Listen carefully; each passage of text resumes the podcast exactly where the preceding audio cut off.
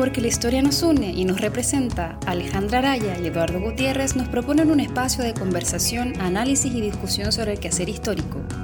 Quedan cordialmente invitados a tomar un café con historia.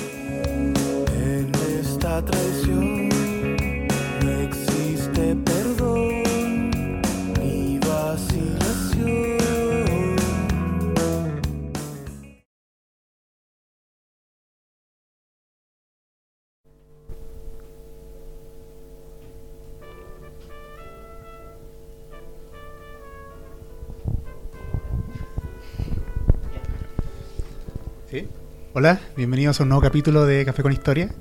El día de hoy tenemos una invitada eh, distinta a la anterior, ¿verdad? Porque es nuestra primera invitada que aún está en licenciatura, así que va a hablar de un tema que todavía se está, todavía se está investigando y todavía está esperando ser defendido.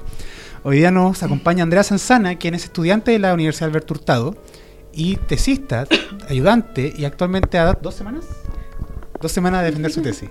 Así que Andrea, gracias por acompañarnos el día de hoy. Gracias a ustedes por la invitación. Eh, Alejandra, ¿cómo estás? Bien, esperando ir a mi concierto de hoy por la noche. Ah, ya. Bueno, yo estoy esperando que llegue la noche más para dormir. Para dormir. Oye, ah, hoy día no es viernes, es jueves, No. pero tu cuerpo no lo sabe. No, el cuerpo no sé, tengo sueño. Porque, bueno, quiero eh, aprovechar de, de confesar algo. Alejandro y yo fuimos aceptados en el doctorado de la Católica, así que hemos pasado esta última semana tapado en pega de llenar becas con ICID De para poder estudiar esto porque no hay bolsillo que aguante un doctorado sin beca. así que, bueno. eh, con Andrea estuvimos conversando el día de hoy en unos minutos. Ahora nos vamos a una canción. Eh, Vaya, ah, presentemos las redes sociales primero. Gracias, Gracias, estimado. DJ. Eh, sí, nos pueden seguir aquí por eh, el Facebook Café con Historia, el Twitter Café C Historia o el Instagram Café con Historia 17. Y ahí estamos comentando o subiendo links o subiendo fotos sobre los programas y sobre distintas actualizaciones que estemos dando. Muy bien, nos vamos con música brasileña. Esto es Nasiria en Ajaf de Karina Burr.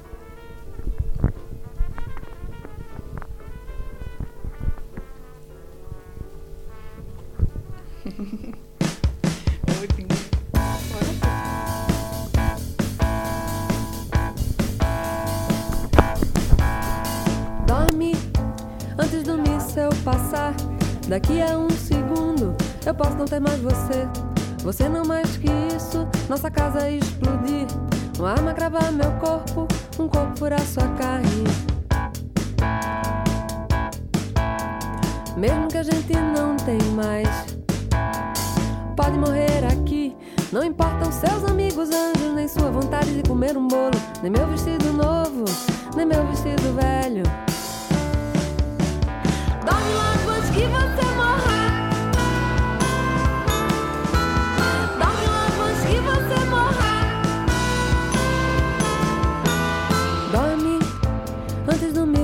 passar. Daqui a um segundo eu posso não ter mais você. Você não mais que isso, nossa casa explodir. Uma arma cravar meu corpo, um corpo furar sua carne. Mesmo que a gente não tem mais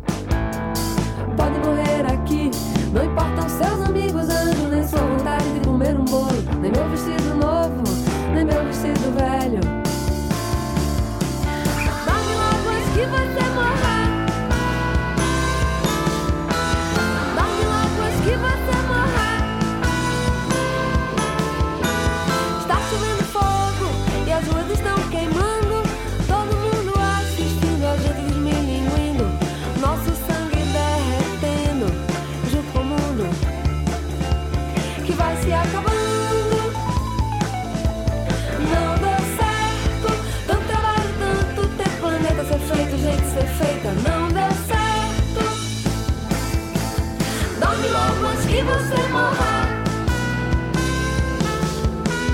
Dorme logo antes que você morra.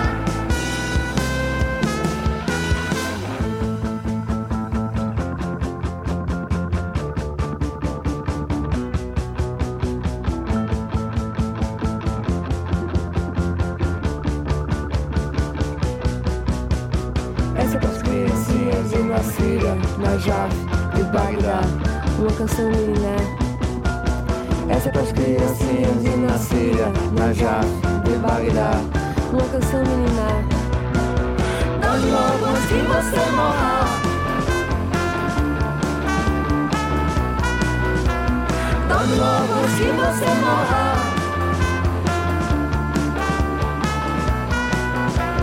Dá-me logo antes que você morra.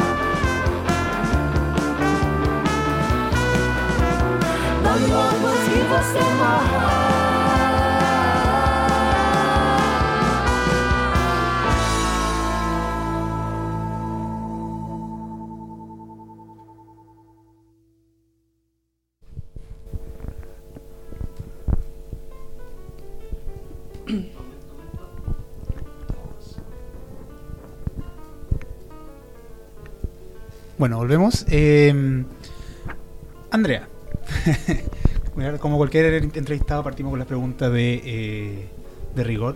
¿Por qué decidiste estudiar historia? Eh, bueno, mi interés surgió cuando estaba en la media eh, y más, por- más que nada fue como por un compromiso con la contingencia. O sea, estuve muy metida en un tiempo con el tema de las movilizaciones, de, las marchas. Entonces como que empecé a buscar eh, razones más allá de lo que de lo que en el fondo se sabía en ese momento. Y ahí como que me fui metiendo en la historia y dije, ya, esto me interesa. Y al final es un fenómeno curioso porque me metí a la universidad y ah, eh, lo que eh, eh, como en el transcurso de la carrera, me he alejado cada vez más del siglo XX, siglo XXI, digamos, y me he metido más en el tema de la colonia. Entonces al final... como que no, no coincide mucho el interés con el que empecé a estudiar historia con lo que estoy haciendo ahora, como en el trabajo práctico, digamos. Eso te iba a decir porque lo curioso es que, claro, si uno se quiere meter por el, el- como el, el- el acontecer o por la actualidad, se iría más para ese lado, creo yo. Pero es que a lo mejor tiene que ver igual con que uno puede que desarrolle una inquietud intelectual y querer responderse a historias como de, no sé, pues de nuestro pasado histórico o explicarse realidades históricas que a lo mejor eh, se viven hoy en día y que tienen un, un origen en- anterior. Claro, yo creo que, ligar. Que va más por lo que dice Alejandra, porque al final, eh, en mi caso, yo estoy trabajando con Manuel Dalday, ¿cierto? Y he notado que hay patrones que al final perduran hasta el día de hoy. Eh, cierto imaginario en torno a ciertas cosas que es fácil verlas hoy en día. Desde, no sé, el noticiero, una entrevista en el diario, un reportaje, son los mismos patrones los que se repiten. Entonces al final, pu- sí, eh, se establece un vínculo entre algo que pasó hace 300 años y lo que sigue estando sucediendo ahora, digamos. Sobre todo porque está la iglesia católica metida. Obvio. ¿Coincidencia? bueno, como tú decías, ¿verdad? Estás trabajando a Manuel Dalday, ¿verdad? Que es como de lo... ¿Él era obispo? ¿Sí? Del más importante de la colonia. Es como Valday, eh, la, la guerra defensiva, el río Biobío, son como nombres que uno maneja a, a grandes rasgos en colonia. Coméntanos un poco de tu tesis. ¿De dónde sale la, la inquietud? Eh, o sea, primero, eh, sí, Alday fue un sujeto bien controversial en su época. eh, pero bueno, ya después hablaremos acerca de eso. Eh, bueno, la tesis empezó porque yo trabajé en un proyecto de investigación con la profesora Bernardo Rejola y precisamente me tocó transcribir, trabajar en paleografía con un volumen que contenía sermones de Manuel Dalday. Eh, entonces yo llegué al, al inicio del proceso de tesis y no sabía qué hacer porque en general la Universidad Alberto Hurtado se enfoca mucho más en lo que es siglo XX que... Claro, más contemporáneo. Exacto. Entonces yo me sentí como súper atrapada. Entonces ahí, no sé, planteando opciones, eh, conversando con profesores, se decidió que podía hacer una tesis de colonial y qué mejor que hacerlo si ya tenía las fuentes. Entonces, eh, considerando que habían despertado interés en mí las fuentes con las que estaba trabajando, eh, decidí tirarme por ese lado. Empecé a hacerme preguntas porque ya de por sí estudiar esas fuentes plantea un montón de interrogantes que son súper interesantes, sobre todo en mi caso, en torno al cuerpo, a las mujeres, a la virtud. E insisto, nuevamente como que se aplica este esquema de que eh, hay patrones que yo puedo observar hoy en día, entonces eso es lo que lo hace mucho más interesante. Sobre todo respecto quizás al, a la- al discurso de feminidad que había, ¿no? O la, o la debilidad de, de las mujeres también. Sí, la necesidad de, de normar y de controlar un cuerpo femenino. Entonces, sí, es súper es súper interesante en ese sentido. No, y es súper interesante, me parece a mí, la- como la postura que tú tomaste ante la tesis. por Tengo aquí un, un- una- un punto, pero se lo voy a dejar más para adelante. Eh, porque cuando uno ve las tesis de licenciatura siempre son mucho más, y, y- lo digo porque a mí también me pasó, mucho más básicas. O sea, uno estudia como tal proceso sobre la, no sé, la guerra defensiva entre tal y tal año, y qué pasó con los soldados en tal año. Pero tú te fuiste al discurso femenino que tenía Alday en sus sermones. Es, Más complejo. es un, es un tema súper complejo, es un como una, un, un proceso mental mucho más complejo que simplemente tomar un par de fuentes y armar una historia entendible, que es lo que uno hace en licenciatura, me parece.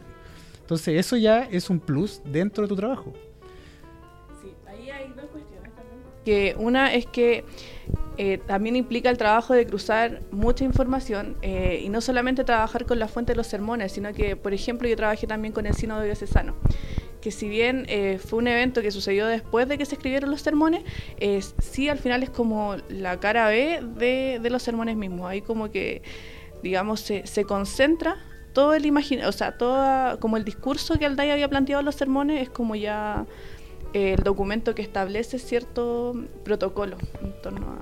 Y aparte, como segunda cosa, es también como el apoyo que, que me han dado varios profesores de decirme así como, no, si se puede, si se puede, vamos. La profe Emma fue como fundamental en ese sentido, porque ella como que me dio el apoyo y la motivación de, de decir, ya, si se puede hacer este tema de tesis. Eh, Emma de Ramón. Sí, sí. Entonces fueron, claro, esas dos cosas, un trabajo de cruzar información y otro también como de sentir el apoyo de gente que dice, no, si se puede hacer este trabajo. Es fundamental de repente porque te da seguridad. Sí. Andrea, yo quería preguntarte porque tú antes de empezar a hacer tu tesis eh, tuviste un acercamiento importante con revisión documental, que fue tu participación en este Fondesit que, que acabas de mencionar. Hiciste un trabajo paleográfico ahí. ¿Cómo, cómo fue esa experiencia? Cuéntanos un poco para los que eh, no conocemos muy bien ese trabajo, porque bueno, yo me especializo en siglo XX, entonces como que no, no conozco muchas fuentes de, la época colonial ni tampoco sé muy bien cómo se trabaja. Es un desafío, es un desafío porque eh, yo recuerdo que un día la profe, la profe Emma me dijo así como, tengo este trabajo, ¿te interesa? dije, ya, perfecto, paleografía, va- se puede aprender. Eh, y empecé a trabajar con los sermones, pero no sé, habían días en los que no, no entendía nada, porque de verdad uno no está acostumbrado a los tipos de letras. Entonces uno de a poco tiene que ir identi- identificando, no sé, cómo el obispo hacía la S, cómo hacía la X. Ah, vas conociendo las letras después. Claro, y al final tú te metís tanto en el asunto que después tratáis de escribir bien y aparecen, no sé, el así con dos S, así involuntariamente. Entonces como que igual permea, no sé, tu forma de escribir, tu forma también como de, de no sé, todo ese tipo de... Mujeres con G. El estilo, claro, la ortografía, o de repente hay abreviaturas, que... ¿Qué es esto? Sí, pero de a poco se le agarra al vuelo y, y al final después termina siendo mucho más fácil, mucho más fácil. Porque se aprende cómo leer, entonces al final si te pueden poner al obispo Aldayo, te pueden poner a cualquier escribano, cualquier sujeto que haya escrito, y como que tú ya identificas ciertos patrones. Claro. Entonces ahí como que se simplifica un poco la tarea. Claro, porque lo bueno es que igual son documentos eh, administrativos, entonces todos tienen que tener un estilo o ciertas palabras que se repiten. El problema es cuando te cambian el escribano y tú ya te acostumbraste a un tipo de letra y el escribano nuevo escribe completamente distinto y te cambia todo. La abreviatura hace distinta, la, la S la hace distinta, entonces, y te mata. Claro, por suerte para mí, eh, Alday trabajaba con un secretario que tenía una letra mucho más amigable que la del mismo Alday, entonces era mejor leerla a él. Claro, como Vicuña Maquena, que no, a él no se le Ay, entiende nada, pero al secretario se le entiende todo. Ah, ya. Eh, Andrea, yo, para entrar directamente, eh, hablemos sobre Alday y lo que dice Alday. Porque tu tesis, ¿verdad? Creo que como que nos ha faltado explicar. de- Sí, la problemática tesis. un poco. Tu tesis trata, ¿verdad? Por lo que nos explicaba en la, en- en la preconversa, eh, sobre lo- la, la visión de la, de la mujer que Alday presenta en su discurso. Si nos puede explicar un poco o dar algunos ejemplos sobre eso. Ya, eh, mi tesis eh, se enfoca más que nada en la noción de virtud femenina que Alday expresa en los sermones. Eh, en ese sentido, eh, yo basé mi tesis en tres ejes, que era como era el alma como esposa de Cristo, la debilidad femenina y lo masculino como tutelar y eje dominante de lo femenino. Eh, bueno, esos tres pilares construían en el fondo lo que era la virtud femenina dentro de la época.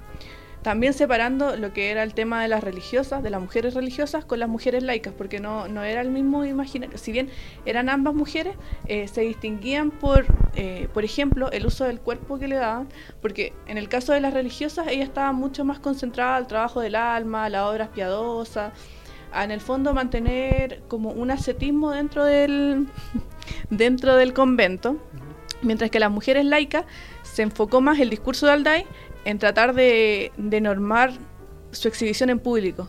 Era como esta cuestión de decir que las mujeres no debían andar con los brazos descubiertos, con escote, ni, con- ni muy adornadas, ni menos con faldas cortas.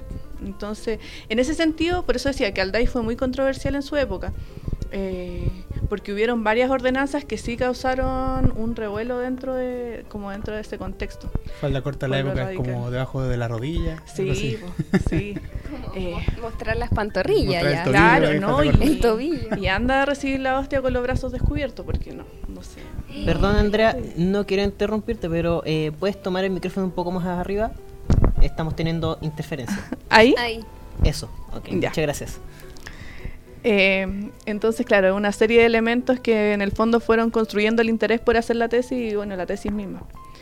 Porque al le daría un ataque actualmente. en- No, hoy en día estaría pero atacado ese hombre. Pero él, él iba muy en contra de lo que decía se decía en general en la época. O sea, él era muy, por así decirlo, pastor Soto en, en la colonia. Eh, chuta, es que igual es difícil aplicar como ese, ese tipo de análisis. O sea, sí, era un sujeto que se enfrentaba a un contexto en el que, por ejemplo, eh, las fiestas terminaban con gente ebria, con muertes, con peleas, con relaciones ilícitas. Entonces, claro, sí, es una figura potente, es una figura eh, bien importante dentro de este intento también de la corona por tratar de regular la vida de los ciudadanos. Entonces, en ese sentido, es súper importante como el vínculo entre lo religioso y lo político, porque Al-Lai no solamente es un sujeto religioso, sino que también es un sujeto que responde a los intereses de la corona. Y, a ver, tú mencionaste, ¿verdad?, que quizás tu primer problema con esta tesis fue justamente que le hiciste al Alberto Hurtado. Yo quiero, y aquí quizás abrir, voy a dar espacio, eh, no, no echando la culpa al Alberto Hurtado, pero sino por el enfoque del siglo XX que tiene el Alberto. O sea, no es ningún misterio. El magíster, doctorado en siglo XX, Magíster. el Magíster. magíster en historia del siglo XX. Entonces, tiene una línea clara, a diferencia de otras escuelas quizás, como la, por ejemplo, la Andrés Bello, que no tiene una línea tan clara hacia, Mm. hacia dónde apunta. Mm. Eh, ¿Cómo es justamente plantearte decir, sabes que yo voy a hacer una tesis de historia colonial en esta universidad? Es que yo creo que lo que marcó la diferencia en ese caso fue mi trabajo previo hecho con la profesora Emma. Entonces fue, ella también me había ofrecido su ayuda, me dijo que en caso de que yo necesitara guía de tesis, ella podía hacerlo así Sin por voluntad, desinteresa- desinteresadamente. Entonces fue súper importante ese tema para yo después poder plantearle a los profesores tesis que tenía en ese momento de que yo al final trabajaba con Colonia, había hecho ayudantía de cátedra de investigación en Colonia y por qué iba a trabajar siglo XX. Entonces ellos también dijeron, ah, es verdad, así como, como que ellos no tenían idea de que yo trabajaba con Colonia tampoco. Entonces me dieron la oportunidad de que un profesor que no era planta dentro de la universidad se hiciera cargo de- del proceso de, de la tesis. Claro, porque Mm. nosotros tuvimos la suerte que, o sea, suerte, de que el Andrés Bello, como no tiene ningún camino, podemos elegir igual que hacer. Y mientras un profesor se adapte más o menos a lo que nosotros queremos hacer, podemos seguir el- es- ese camino. Pero, por ejemplo, el Alberto parece que la mayoría tiene que seguir siglo XX. Me pasó hace poco conversar con una amiga del Alberto y me decía que eh, Colonia, ya, ella aprendió mucho de Colonia durante el magíster. Porque, ¿Tamara? Eh, Samara, de hecho, porque el, Me en estaba la- acordando de sí, ella. porque en el, el- durante la licenciatura le faltaron muchos datos del de, la- de Colonia porque no se los pasaban. Porque creo que es un, un solo semestre. Sí, es un semestre de un curso de Chile colonial y un curso de América colonial, que se da en ese tiempo, O sea, hace dos años atrás, eh, en el cuarto semestre de la carrera, y ahora se da en el segundo semestre, lo que es más complicado todavía porque los chiquillos de repente siento que no entran con, o no entramos en, segundo, en el segundo semestre de universidad, ninguno de nosotros es capaz como de poder aprender eh, todos los contenidos quizás de manera crítica o quizás de manera más, eh, no sé, más contundente. digamos. Y además son como de forma 250 años. reflexiva. Mm. 250 años de historia. Es más historia de la que tenemos como Sí. Chile. Entonces, en un solo curso pasar tantos años igual no, eh, no- me parece ni posible ni correcto. Ni siquiera intentarlo, porque al final es quitarle el peso a la historia colonial. Y lo- aquí me pongo un poco la camiseta por, por la época. eh, que tiene, finalmente decir, ¿sabéis que sí? Es una historia, sí, pero pasemos a lo importante que es el, siglo XX. Pero es que igual depende de cada, de cada escuela, po, porque por ejemplo nosotros también lo, no sé, hay algunos ramos que igual, eh, no sé, por ejemplo geografía fue como un, un ramo de un puro semestre y, también era una cosa súper sintetizada. Yo creo que depende también de, de la línea que quiera tomar cada escuela o si quiere tener varias líneas también, no, no, no, no, no le veo problema en verdad. Sí, bueno, yo no tuve, la sacaron cuando me tocó a mí, no- nunca tuve geografía. ¿Geografía? Aparte que no- yo no sé nada de geografía. Pero no, pero sí, puede ser que la escuela tenga distintas líneas, pero el hecho de que tenga, ¿cuántos cursos de siglo XX tiene la Alberto? Eh, Perdón que sea más javier con Alberto, pero como el, el, el- el Pero es que mira, hay de siglo XX, historia contemporánea, eh, Chile 2, América 2. Eh, sí, porque América Independiente 1, Chile Independiente 1 es como más siglo XIX. Ya, y el resto son seminarios. Sí, después vienen los seminarios. Y los seminarios suelen ser como de siglo XX también. Sí, Claro, están entonces, más tirados para ese lado. finalmente, si tú no te gusta, a ti no te gusta el siglo XX, queda un poco ahí, ¿qué hago? Porque no, no es una licenciatura en historia del siglo XX, es una licenciatura en historia también. Licenciatura, ¿cierto? Sí. Lo estoy cargando. Ya. No, sí. Eh, entonces igual yo creo que deberían darle el espacio, que los seminarios sean del siglo XX, ok, pero por último un año de eh, Chile y América colonial, que es por ejemplo lo que hay, suele, suele pasar en las otras universidades, Mm. que le dan el tiempo por último que uno diga ya, sí, me gusta, no, no me gusta, Mm. pero un semestre uno con suerte llega- alcanza a llegar y decir quiero pasar el ramo.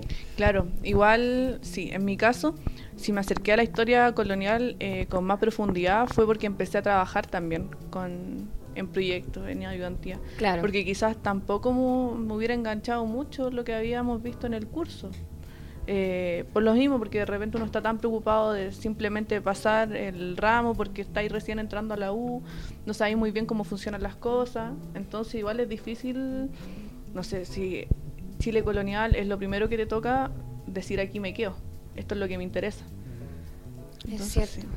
Yo creo que la- las temáticas y los, eh, los periodos de los seminarios que puede ofrecer una escuela son, son bien fundamentales como para hacerse una idea de la línea que tiene esa escuela.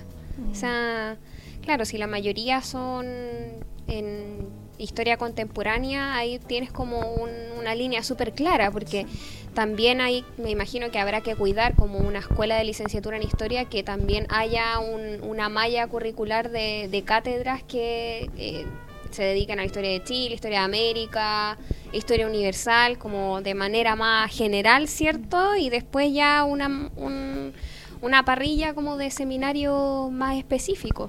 Claro, igual la esperanza está en que al menos con la jornada de historia colonial que se se hizo hace dos semanas el Hurtado, por último se abra un poco más el campo, Mm. que la universidad como que ponga un poco más de énfasis también en los estudios coloniales, que eh, no es mucho lo que se hace en la universidad, porque tampoco lo- los muchachos se interesan tampoco tanto en esos temas, pero quizás también pasa por un tema de Maya, que es lo que refería Eduardo.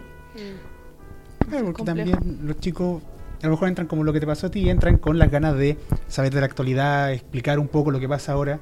Y si la Maya le ofrece eso, nunca se van a interesar, digamos, por la colonia tampoco.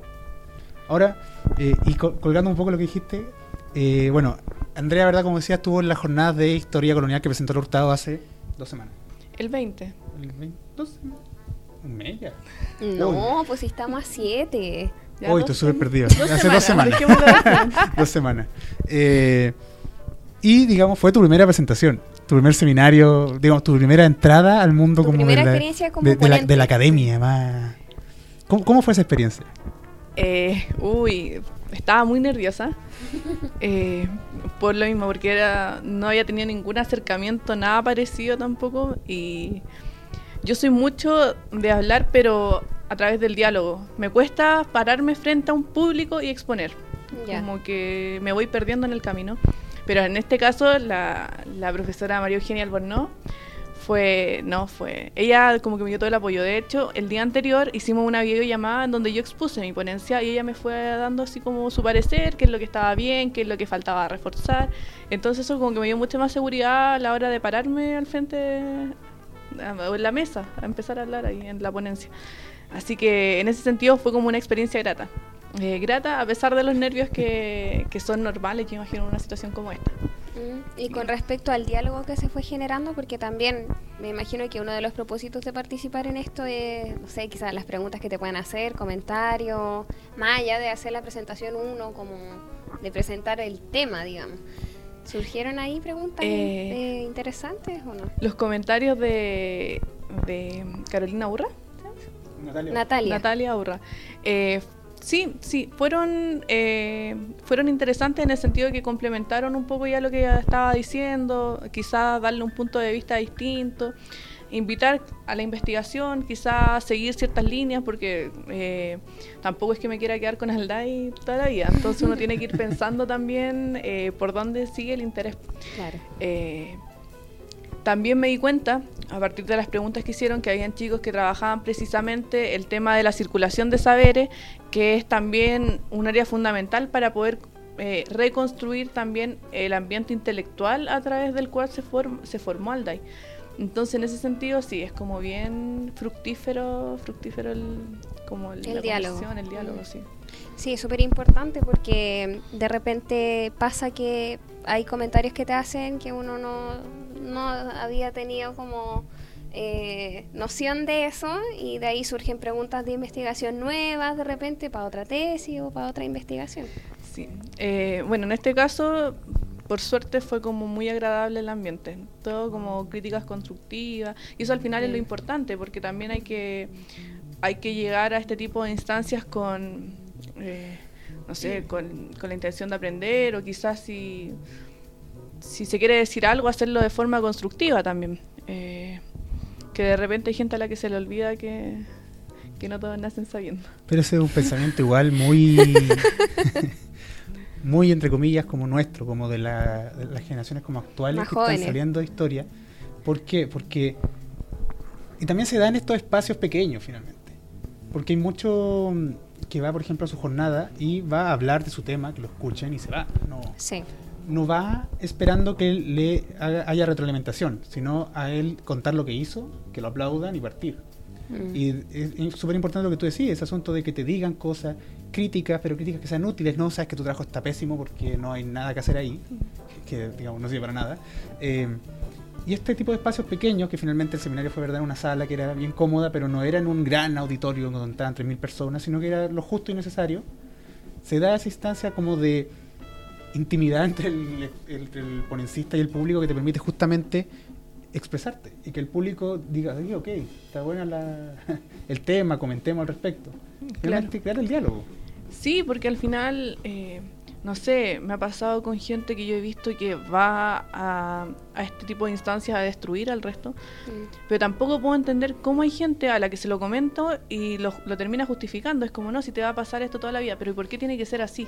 Claro. No, no necesariamente tenemos que aguantar que alguien llegue y destruya por un ego, por tema de ego, entonces igual es súper chocante porque al final es lo que se ve todo el día en un, en un oficio tan ingrato como el que nos, des- bueno, nos desenvolvemos. Entonces yo creo que hay que empezar a cambiar ese tipo de cosas. Son detalles, pero al final es- eso es lo que importa porque si no... Lo que pasa es que muchas veces se asume que la academia y la vida en la academia es muy fría, es muy solitaria. Y que tiene que ser así. Eh, Y que claro, y que así es y, y tienes que aguantarte porque te va a tocar vivir eso. Y es como, ¿pero por qué? ¿Por qué tiene que ser así? ¿Por qué no cambiarla y hacerla un poco más amigable, un poco más empática, ¿cierto? Más respetuosa. Claro. Porque puede que no estés de acuerdo con lo que ha investigado tu colega, pero, pero ahí también hay trabajo detrás. Hay horas de revisión de documentos, ¿cierto? Hay lectura, hay análisis, entonces tampoco puedes llegar y destruir eso de golpe dando una opinión humillante en un espacio público, como lo es una jornada. Sí, no, es súper importante ese tema porque de repente se termina obviando eh, el hecho de que, no sé, está bien porque te están criticando, que hagan, que digan lo que quieran y no, no, tiene, no tienen que ser las cosas así. Bueno, por suerte he tenido buenas experiencias, pero he visto gente que no las ha tenido. Bueno, ojalá que eso cada vez se repita menos. Eso espero. Eh, es, es- es también un poco eh, pega para nosotros también los que estamos empezando. Bueno, chicos, vamos a ir a una canción para después seguir conversando. Yo tengo hartas preguntas sobre la investigación, así que más, más detalladas. Me gustaría quizás que nos cuentes un poco qué has encontrado en las fuentes eh, para adentrarnos un poco más en tu tema de tesis. Los vamos a dejar con una canción de Moonlighters, My Blackbirds and Bluebirds Now.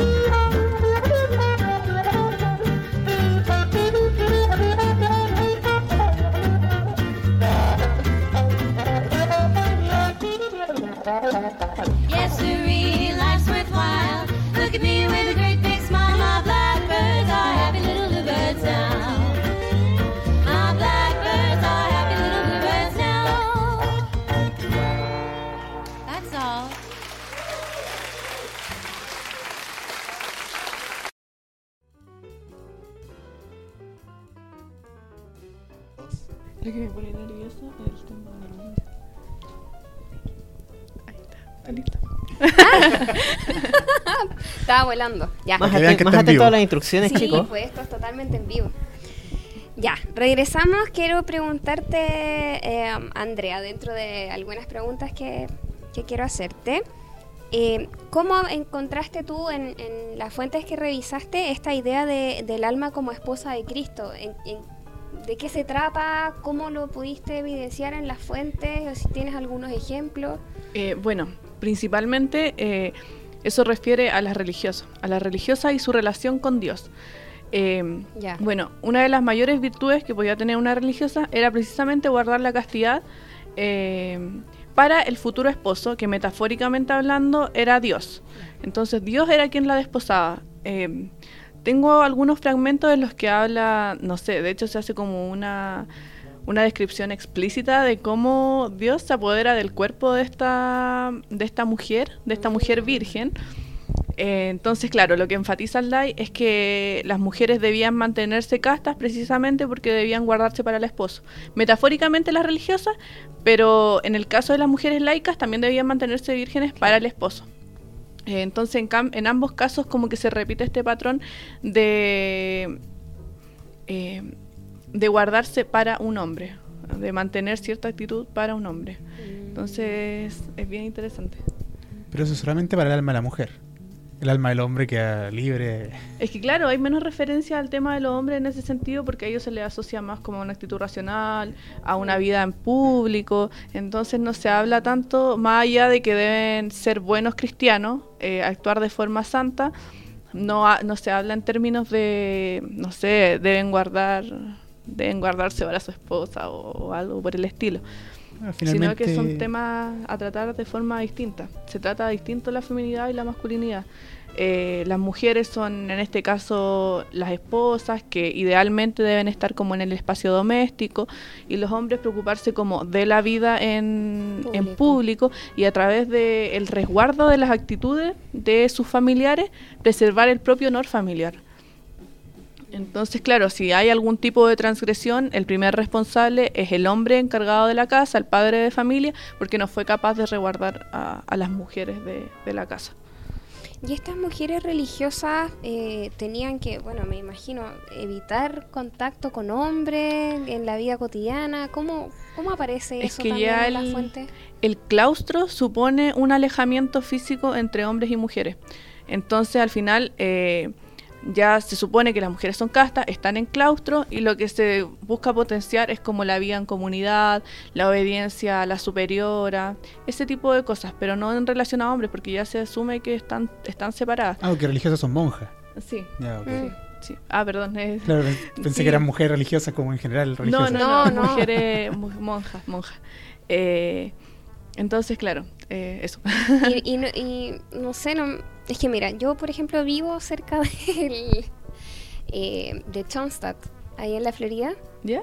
y de repente veo que las monjas circulan y bueno, ellas salen, digamos, como atraviesan como la, el límite, ¿cierto?, del claustro. Eh, en esa época también me imagino que tenían como autorización o algunos momentos libres como para poder salir, no sé, a Sí. comprar. Eh, pero era bastante restringido, principalmente refería como a al desenvolvimiento, no sé, en alguna misa especial o algún Ah, evento ya, como religioso. actividades de bien tipo. concretas. Pero eso también dependía de la orden religiosa, porque habían algunas que eran mucho más estrictas que otras respecto de, de si las mujeres podían salir del claustro o no. O a lo mejor tenían Eh. que ir acompañadas y eso era vigilado. Claro, pero eso dependía como de cada, de Ya. cada orden. Eh, Alday plantea como el discurso en su conjunto, las abarca todas. Las religiosas deben ser así, así, así, pero no particularizan cada una de las órdenes. Ah, ya. Entonces, perfecto. es como al final el ideal de, de mujer religiosa el que se implanta. Eh, digamos, está la casa recogida. Eh, hay una institución pensada para que las mujeres justamente no manchen el alma, o mejor dicho, las que están manchadas no se junten como con otras mujeres. Claro, Claro. en ese caso las casas de recogida sí, eran mujeres que eh, como que se desviaron del buen camino y debían como rehabilitarse y se les enviaba como a, esta, a estos lugares. Pero no como religiosas, sino que como mujeres que necesitaban ser reformadas. Y de hecho hay un caso muy interesante que lo plantea um, Odar Gus eh, en un artículo que dice sobre un... Era un oidor de la Real Audiencia, me va a demorar porque no estoy recordando el caso, eh, que lo acusan de eh, sodomía. ¿Ya? o de crimen nefando, bueno, como le decían a la homosexualidad en, en- en la colonia. ¿eh? Ujú. Y lo encierran, como no lo, met- no, no lo pueden meter a la cárcel, porque por su, por su nivel social y aparte también por el tipo de crimen, lo meten en la casa recogida, en, la- en una torre dentro de la casa recogida. Entonces es súper curioso que este tipo también finalmente entra a un mundo de lo femenino, pero siendo él, eh, está perteneciendo propiamente al mundo de lo masculino, y entra como un conflicto entre finalmente el crimen, el, el- la razón por la que lo juzgan, el aspecto religioso, la casa recogida, todo un mundo de, de discurso ahí que finalmente da para interpretar cómo se entiende lo femenino y lo masculino también. Claro. Porque las instituciones coloniales son muy o femeninas o masculinas. Hay todo un, también un límite ahí entre, como te dices tú, la religión y política, pero también entre una administración mucho más, eh, ¿cómo decirlo?, segmentada de lo que nosotros podríamos suponer que soy. O sea, si hoy tenemos problemas de género sobre cupos de- para mujeres, cupos para hombres, en, es- en la colonia ni siquiera se cuestiona. Claro. El ejército es para hombres. Sí. O sea, y, y- y las mujeres no van a querer entrar ahí. ¿Alguna otra pregunta, Eduardo? Eh, no, yo quería pasar a un tema que me nos interesa, yo creo, a, los dos por que compartimos experiencia, que es eh, Andrea, como mencionó, verdad, ha sido ayudante y ha sido ayudante de tres profesores de verdad América Colonial de eh, Emma Ramón, María Eugenia Mena y eh, María Eugenia Albornoz, a quien aprovecho de mandar saludos también. Eh, ¿Cómo ha sido la experiencia de ser ayudante? Sobre todo tú que todavía estás en licenciatura. Eh, yo creo que ha sido una buena experiencia. He aprendido mucho. Se aprende tanto de los contenidos del curso como de, de la gente, de los chiquillos, de, los estudiantes. Entonces al final es como una relación de reciprocidad en donde yo les entrego lo que sé y ellos también lo que piensan, lo, lo que se imaginan con ciertas situaciones. Entonces, a ver, eh, porque a todo esto son solo cursos de coloniales, los que he hecho yo antía, eh, han servido, eh, aparte, como han sido tres profesores distintos, han sido distintas las experiencias en el sentido de cómo nos enfrentamos también a los estudiantes. Eh, porque la idea, y, y eso es como la conclusión que he llegado con todo en todo este tiempo, es como de tratar de romper un poco esta jerarquía que se establece dentro de la universidad, que es como el profesor está arriba y el estudiante está abajo. Mm. Es como una relación de jerarquización demasiado marcada en donde no hay diálogo, sino que simplemente hay imposición. Entonces lo que se busca al final es establecer este diálogo, es decirle, no sé, a los chiquillos quizá de repente ya te fue mal, pero sé que ponía atención en clases, ¿qué te pasó? Entonces ahí volvemos también a lo que estábamos hablando de antes, como tratar de un poco de, de Empatizar. empatizar, claro, y tratar de dejar atrás como la frivolidad que supone de repente estudiar historia o ser historiador o, o relacionarse con algún tipo de actividad de ese tipo. Por ejemplo, a mí me pasó, recuerdo cuando el primer año que hice ayudantía me, y te toca estar como al otro lado. Tú estás dos, tres años eh, o enojado con el profe o enojado con el ayudante por tus malas notas. y pronto tú eres el ayudante y te das cuenta que finalmente es culpa de o, o los caros no estudiaron o el profesor no sé qué y uno intenta hacer como lo mejor que puede y le llega todos los paros de un lado y para el otro. Y finalmente es- tú terminas siendo el sector intermedio Como mediador. Claro, porque tú no tienes suficiente poder para poder hacer nada al respecto, pero tampoco perteneces al alumnado, entonces estás ahí, eres como el, el chivo expiatorio de pronto. Es que en, en ese caso yo no tuve tantos problemas porque eh, como que yo siempre, eh, al menos en los cursos de Chile Colonial, eh, no he sido la única ayudante del curso. He estado con Ana, con Ana Bravo. Entonces, entre las dos siempre hemos sabido llevar muy bien eh, el tema de la organización del curso. Porque la profe, la profesora Emma, con quien hicimos mayoritariamente parte de los cursos, nos entregaba mucha autonomía para poder actuar. Eh, siempre explicándole a ella, contándole todo lo que estábamos haciendo, pero en el fondo tomando ciertas decisiones nosotras. Entonces, en ese sentido, siempre hubo mucho diálogo de si tienen algún problema, hablan con nosotros y nosotros vamos a tratar de solucionarlo a la brevedad.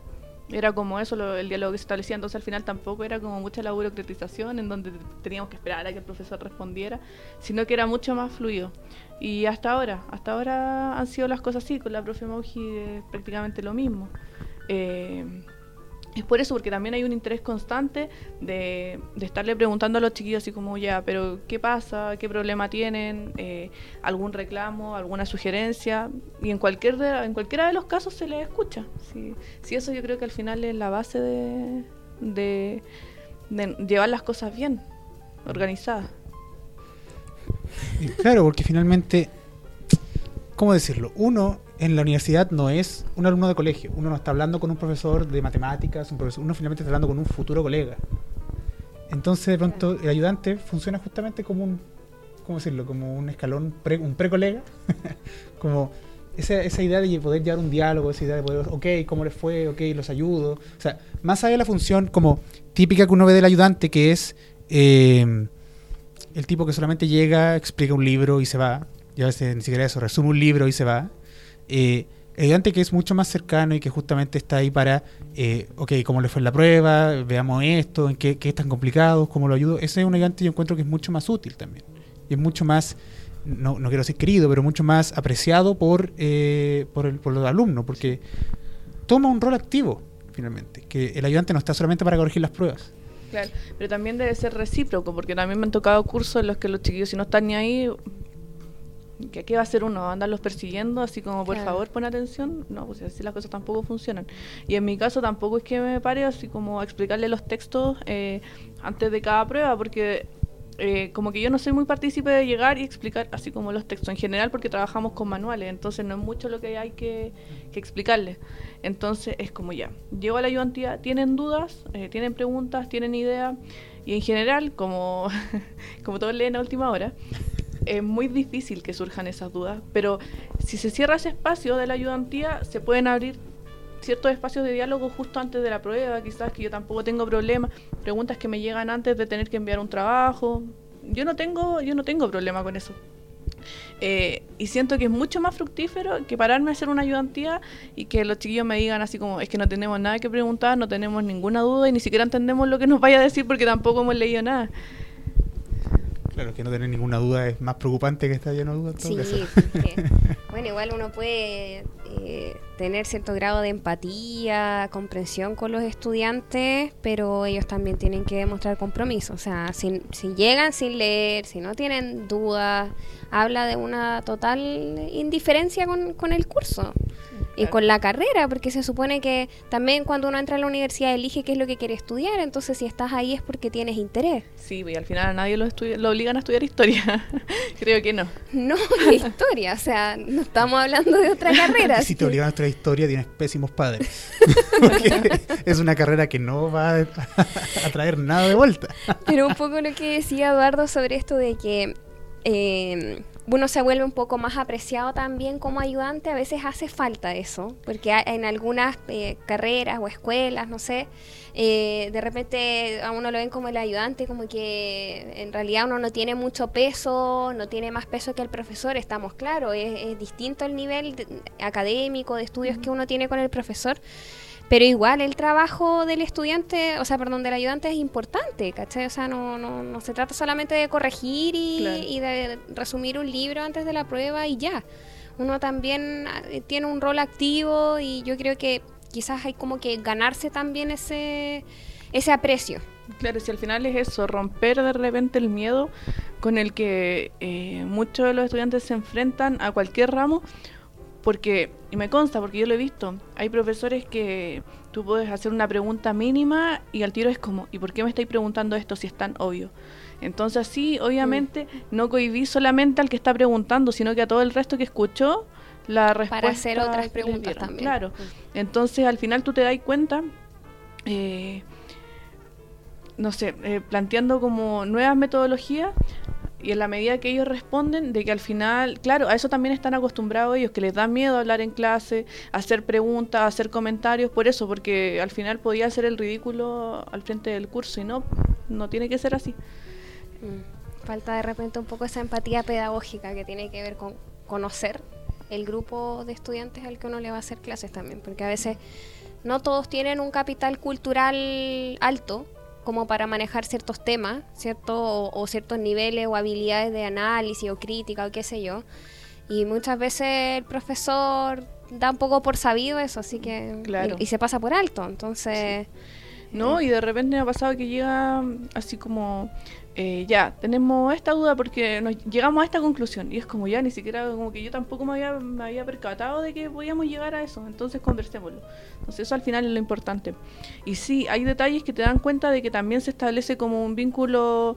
eh, quizás un poco más afectivo, no sé, por ejemplo, después de las jornadas coloniales, hubieron varios de los chiquillos del curso que se acercaron así como, oye, felicitaciones, buena ponencia, cosa que no, yo estoy segura que no se dan todas las instancias con todos los cursos, con todos los ayudantes.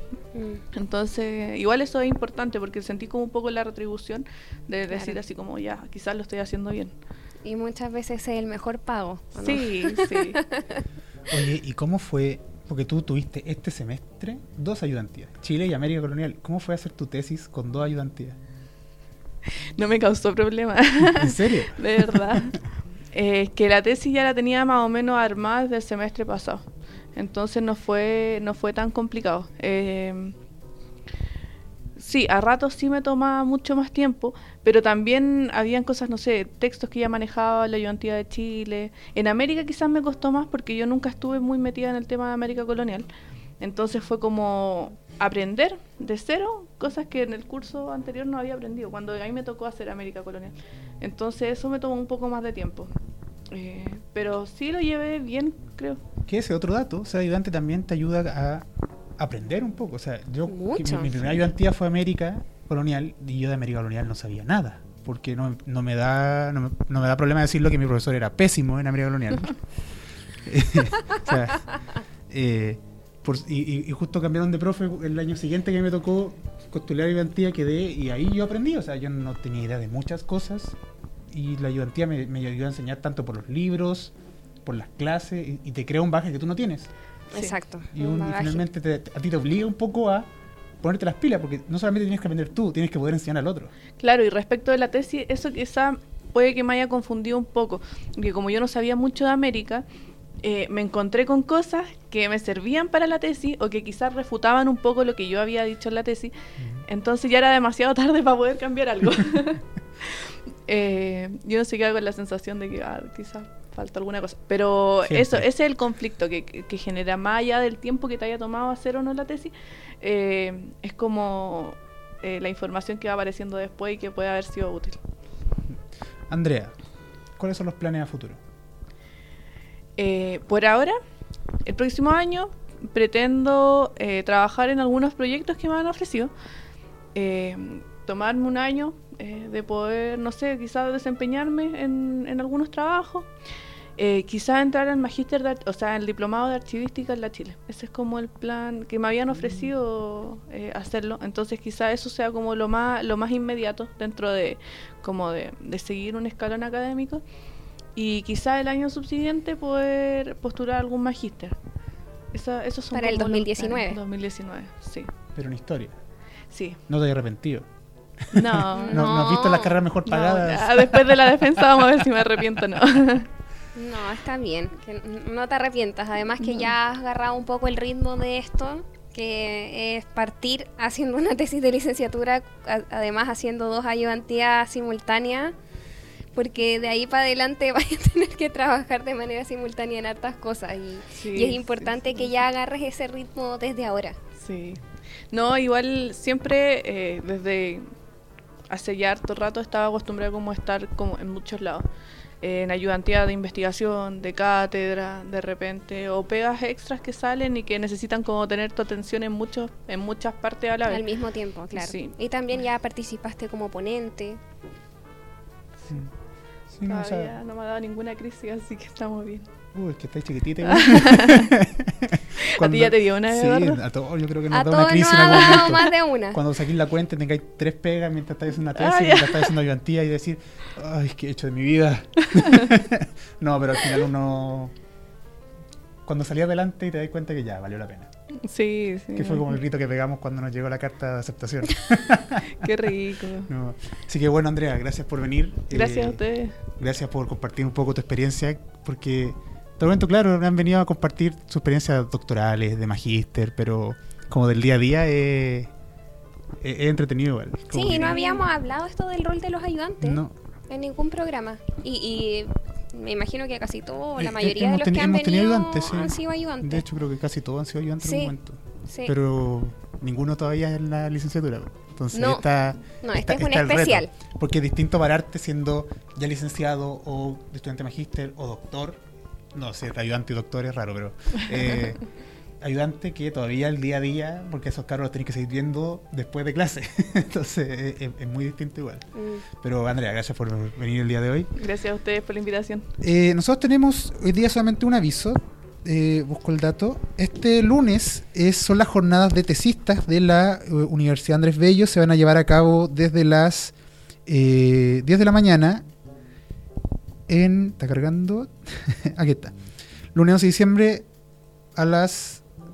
De 10 a 16 horas. Hoy van a durar igual. Sí, Mm. es El- como todo el día. Sí, en la sala 201 del campus UNAP República, edificio R7. R7 queda como pasando... En la esquina, es así con República. Sí, ahí está en, en- en toda la esquina. Así que están todos invitados a venir. Lo interesante es que son tesistas de pregrado y de magíster, así que son... Ah. ya, lo interesante es que son tesistas de licenciatura y magíster, así que son tesis que están todavía en proceso o están... De hecho, casi ninguna se defiende ahora, así que... eh, son investigaciones que están en camino. Pueden venir a aportar, pueden venir a escuchar o pueden simplemente venir a apoyar un poco a los jóvenes que están recién presentando sus primeros seminarios, muchos de ellos. Eh, Ah, otro recordatorio, estamos con el concurso por el libro Son Genolu, Historia Mapuche. última Así es que sí, la próxima semana, esto, bueno, este es nuestro penúltimo capítulo antes de cerrar la primera temporada, así es que la próxima semana ya nos estamos despidiendo. Y para que participen, compartan la imagen que está en nuestro fanpage de Facebook y lo sortearemos el próximo viernes, ¿cierto, Eduardo? Ujú. Vamos a estar avisando también por Instagram y por Twitter ahí para que nos sigan en las redes que están acá abajo. Eh, y bueno, como siempre agradecemos verdad a Videoclon que nos recibe cada semana aquí. Para cualquier proyecto de visual escribir a estudio.videoclon.cl y eh, a nuestro auspiciador oficial, Matías Varela, con su librería, Librería Legatán. Pueden encontrar también el fanpage en nuestro, en nuestro fanpage, encuentran el de ellos, así que ahí pueden dirigirse. Y eso, nos vemos la próxima semana en el capítulo número 21, último capítulo de la temporada y no se lo pierdan. Andrea, de nuevo, muchas gracias por venir. Alejandra. Gracias eh, por escucharnos, por vernos. Nos estamos viendo la próxima semana. Buen fin de semana largo para todos. Hasta luego.